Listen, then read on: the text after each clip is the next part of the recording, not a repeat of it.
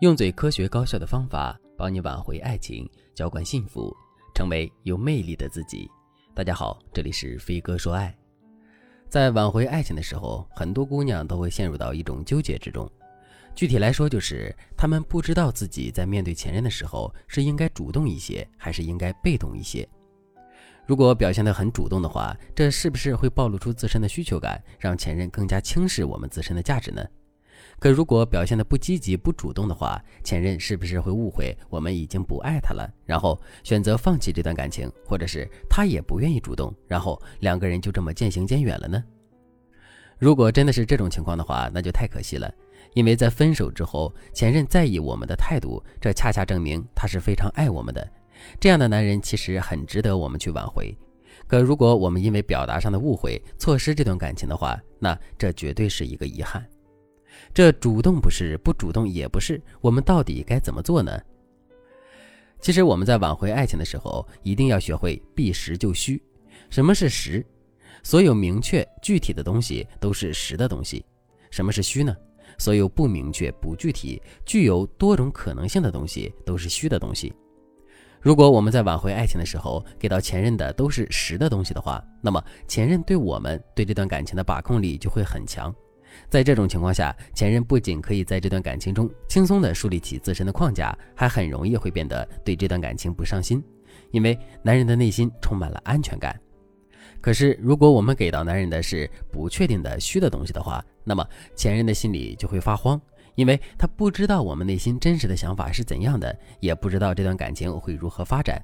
心里发慌了，前任自然就会投入更多的精力到这段感情中，这导致的结果就是在我们挽回爱情的过程中，前任会变得非常主动，我们挽回这段感情的难度也会大大降低。听到这里，大家肯定都知道了，在挽回爱情的过程中，无论我们是表现出主动还是表现出被动，这都是不对的。正确的做法是，我们要让前任感觉到我们似乎是在主动，又似乎并没有在主动。这么做的好处有两点。第一点，我们隐隐约约表现出了主动，这会让前任觉得我们还没有彻底放下这段感情。人都是有损失厌恶心理的，如果我们并没有完全丧失得到一件东西的可能，那么我们就不会下定决心放弃这件东西。这导致的结果就是，我们隐隐约约的主动会让前任一直舍不得放弃这段感情，这对我们的挽回是非常有利的。第二点，我们表现出来的隐隐约约的主动，会像鱼饵一样，不断的去吊着前任的注意力，让他拼命的想弄明白我们这到底是什么意思。如果前任真的这么做了，那么他就是在对我们进行时间和精力的投资。与此同时呢，前任对我们的这种关注，也会再一次点燃他对我们的爱。说到这里，问题就来了，我们到底该怎么做，才能让前任感觉到我们似乎是在主动，又似乎并没有在主动呢？我们其实可以按照下面三个步骤进行。如果你想在专业的帮助下更好的做到这一点的话，也可以添加微信文姬零五五，文姬的全拼零五五来获取专业的指导。第一步，给前任发消息，并标明自己已经接受了分手的事实。分手之后，我们给前任主动发消息，这绝对展示出了我们的主动。可是我们给前任发的消息的内容却是我们已经接受了两个人分手的事实，这又是一个被动的信号。当我们同时把一个主动的行为和一个被动的行为传递给前任之后，前任就会接收到一个虚的信号，他搞不清楚我们到底是什么意思，所以他就会努力的去搞清楚我们的心里到底有没有他。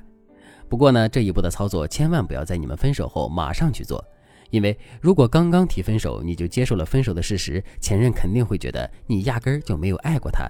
如果是这样的话，那我们传递给前任的就不是一个虚的信号了。最好的发消息的时间是你们分手之后三到四周的时间里。与此同时呢，我们在给前任发消息的时候，一定要强调两点：第一，你已经接受了两个人分手的事实；第二，你依然觉得他很优秀。你们在一起的那段时间里，你确实做错了很多事情。表示自己已经接受了分手的事实，这对前任来说是一个消极的信号，表明前任很优秀，同时表明自己犯了错误，这又是一个积极的信号。这两个信号交织在一起，我们又给到了前任一个虚的信息。第二步，跟前任做朋友，同时展示自己的蜕变，向前任表明我们已经接受了两个人分手的事实之后，我们就可以马上用一种朋友的姿态去跟前任相处了。也就是说，我们不要把前任当做我们的爱人，更不要把前任当做前任，而是要把他当成我们的密友。既然是密友，那么我们就一定要经常约前任出去吃饭，跟前任一起去参加各种活动，一起去短途旅行等等。这些事情全部都要由我们自己主动发起。不过，我们在实际跟男人互动的时候，一定要展示出无需求的朋友状态。这样一来，我们又给到前任一种虚的信息。与此同时呢，我们还可以增强自身跟前任的联系，并很好的向前任展示我们的蜕变，以此来更好的吸引前任。第三步，努力制造暧昧氛围，以此来催化两个人的关系。听到这儿，大家肯定都听出来了，我们采取的挽回策略就是以朋友的身份重新跟前任谈一场恋爱。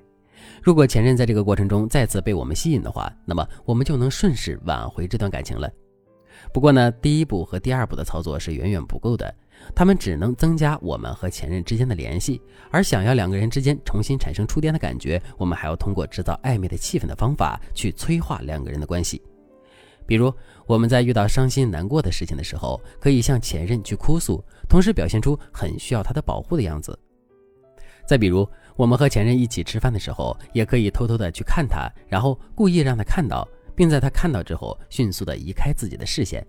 这样一来，暧昧的气氛就有了。之后，在这种气氛的催化之下，两个人的感情肯定能不断升温的。当然了，通过制造暧昧的方法去催化两个人感情的具体操作还有很多。如果你想对此有更多的了解和学习，可以添加微信文姬零五五，文姬的全拼零五五，来获取专业的指导。